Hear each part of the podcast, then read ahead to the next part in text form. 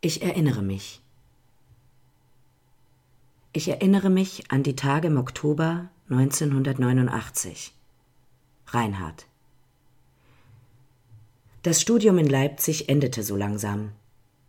Anfang September 1989 kamen wir aus unserem großen Praktikum nach Leipzig zurück.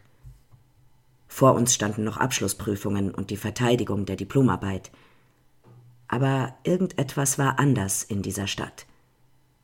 Erste Informationen über verbotene Demonstrationen in und an der Leipziger Nikolaikirche waren uns schon gerüchteweise und über das Westfernsehen zu Ohren gekommen. Aber jetzt bekamen wir es hautnah mit. Am ersten Montag im September waren wir natürlich alle neugierig und gingen trotz Warnungen unseres Professors in die Innenstadt. Überall Menschen, die aufgeregt miteinander diskutierten, aber auch viel Polizei. Und dann hörten wir plötzlich laute Rufe. Freiheit und Wir sind das Volk, untermalt durch das Heulen von Polizeisirenen. Alles kam aus Richtung Nikolaikirche, aber wir trauten uns nicht näher. Erst am nächsten Tag, als es wieder ruhig rund um die Nikolaikirche war, sahen wir an den Fenstern der Kirche Blumen und vereinzelt ein versteckter Zettel mit den Namen der Verhafteten. Zu diesem Zeitpunkt glaubten wir aber noch nicht an eine Wende oder gar Sturz des SED. Zu diesem Zeitpunkt glaubten wir aber noch nicht an eine Wende oder gar Sturz des SED-Regimes. Zu diesem Zeitpunkt glaubten wir aber noch nicht an eine Wende oder gar Sturz des SED-Regimes. Die nächsten Wochen konzentrierten wir uns wieder auf unser Studium. Aber man wurde das Gefühl nicht los, es liegt was in der Luft. Im Studentenclub Moritzbastei gab es plötzlich Diskussionsrunden zu Themen der Politik. Auch Vertreter des neu gegründeten Neuen Forums waren dabei, und Flugblätter wurden plötzlich in unseren Seminargebäuden verteilt. Aber noch war es für uns unwirklich. Bis zu dem Tag am 9. September 1989. Der Tag der Republik war vorbei, und laut DDR-Fernsehen war es wieder einmal ein Tag des Jubels über die Errungenschaften unserer sozialistischen DDR – aber wir wunderten uns, dass uns unser Professor nach der Vorlesung noch bat, da zu bleiben. Mit ernster Miene informierte er uns, dass an diesem Abend mit einer großen konterrevolutionären Kundgebung auf dem Ring zu rechnen sei. Er warnte uns, unter Androhung der vorzeitigen Exmatrikulation abends in die Innenstadt zu gehen. Wir waren uns aber einig. Wir gehen in die Stadt, egal was uns angedroht wurde aber nicht erst abends, sondern schon am Nachmittag. Was wir da sahen, stockte uns der Atem.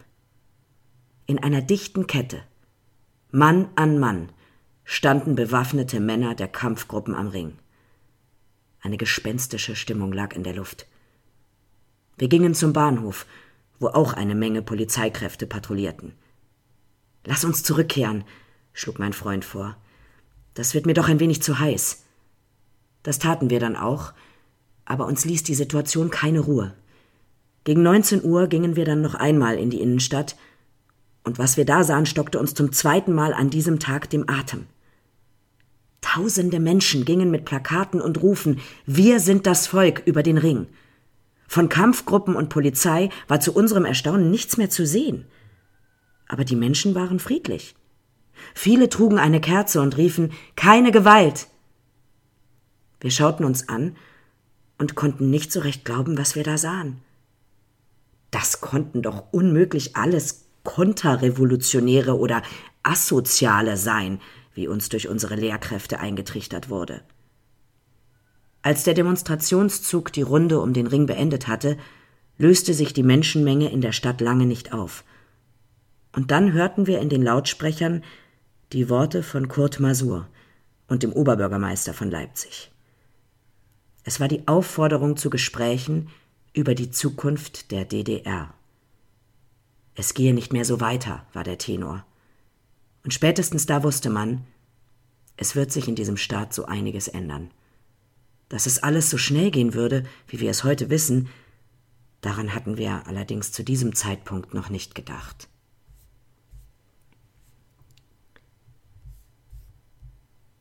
Ich erinnere mich an den Sommer im Ferienlager. Dörte.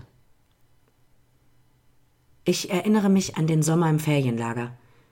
Meine Mutter arbeitete bei der Post, die Christel von der Post, und die Post hatte für ihre Betriebskinder ein Ferienlager bei Neustrelitz. Was für ein Abenteuer. Schon in der ersten Klasse fuhr ich für zwei Wochen hin und fand es ganz großartig. Wir wohnten in Holzbungalows im Wald. Drei Zimmer mit Doppelstockbetten, großer Konflikt schon bei der Ankunft. Wer darf oben, wer muss unten schlafen? Ein Betreuerzimmer, viele Bungalows verstreut auf dem Gelände, ein großer Speisesaal zum gemeinschaftlichen Essen und noch besser für Disco. Jeden Morgen gab es Fahnenappell und Zimmerkontrolle. Die Kontrollergebnisse je Bungalow wurden an einer großen Tafel öffentlich dokumentiert. Mit Sonne, Wolken, Gewitterkärtchen. Tägliches Badengehen im See. Die Krebse auf dem Grund machten mir Angst. Das hält sich bis heute. Nachtwanderung. Wahnsinnig aufregend. Eine andere Nacht? Alarm. Alle müssen raus und sich am Appellplatz aufstellen. Verschlafen und verdattert. In den anderen Bungalows gibt es auch polnische Kinder. Langsam kommen wir uns näher, freunden uns an. Nachts ziehen wir heimlich zusammen los schmieren Zahnpasta unten an die Türklinken. Ich erinnere mich an meine Großeltern. Maike. Ich erinnere mich an meine Großeltern. Opa Bruno, der sein Leben lang so verspielt war und mir so verschmitzt zuzwinkern konnte. Opa Bruno, der eigentlich immer ein bisschen zu viel getrunken hat, aber das gehörte irgendwie zu ihm einfach dazu. Opa Bruno, der ein so lieber Mensch war, der aber durch eine jahrelange Depression einen großen Teil seines und Omas Bekanntenkreis verloren hatte. Und natürlich Opa Bruno, der über mich als zehnjähriges Kind so oft gesagt hat, Goethe war gut, Maike ist besser. Und dazu dieses verschmitzte Zwinkern. Opa Bruno, der zu jedem seiner drei Enkel eine besondere Beziehung hatte. Und Oma. Oma Peterle. Ich habe sehr lange gedacht, das wäre ihr richtiger Name. Bei uns war sie eben einfach immer Oma Peterle.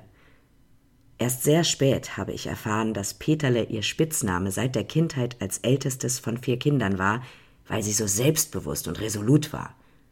Und vielleicht, weil sie so ein Ass in Kopfrechnen war. Vielleicht muss es so sein, dass so eine starke Frau einen so verspielten Mann findet. Ein Mann, den sie mit versorgt. Finanziell und in Alltagsdingen. Oma Peterle, eigentlich Irmgard Luise, war eine warmherzige Frau, aber sehr viel strenger als Opa. Sie hat alles organisiert. Oft genug sicherlich auch bis ans Ende ihrer eigenen Kräfte.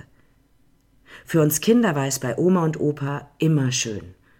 Oma hat uns mit Kuchen und süßem, fettigem Essen vollgestopft, um uns ihre Liebe zu zeigen, Opa hat uns mit Geschichten oder Mal- und Bastelarbeiten unterhalten oder mit meinem Bruder über Werkzeug und Waffentechnik gefachsimpelt. Wie gern würde ich Ihnen heute Ihre Urenkel vorstellen, weil ich weiß, dass Sie sie ebenfalls lieben würden und ich Ihnen einfach dieses Glück schenken möchte, als Dank für Ihre Unterstützung in meiner eigenen Kinderzeit. Ich erinnere mich nicht mehr, Ines. Ich erinnere mich nicht mehr an gestern. Alles ist so weit entfernt. Als wäre da nie ein Tag vor heute, der für das Morgen aus dem Damals lernt. Ich erinnere mich nicht mehr an gestern. Watte umfängt jeden Ton, als wäre die Zeit in leisen Schritten eilends wie im Flug davon. Ich erinnere mich nicht mehr an gestern. Ein Schatten liegt auf all den Bildern, als lägen Farbe und Bewegung hinter weich verschwommenen Filtern. Ich erinnere mich nicht mehr an gestern. Deine Stimme ist nun fort. Als wärst du niemals hier gewesen, weiltest längst am anderen Ort. Ich erinnere mich nicht mehr an gestern. Augenblind und ohrentaub. Jeder Moment, den wir erlebt haben, zerrinnt in mir zu heißem Staub. Ich bleib jetzt besser nicht stehen. Auch die Zeit wird das nicht tun. Sie zeigt mir die Richtung.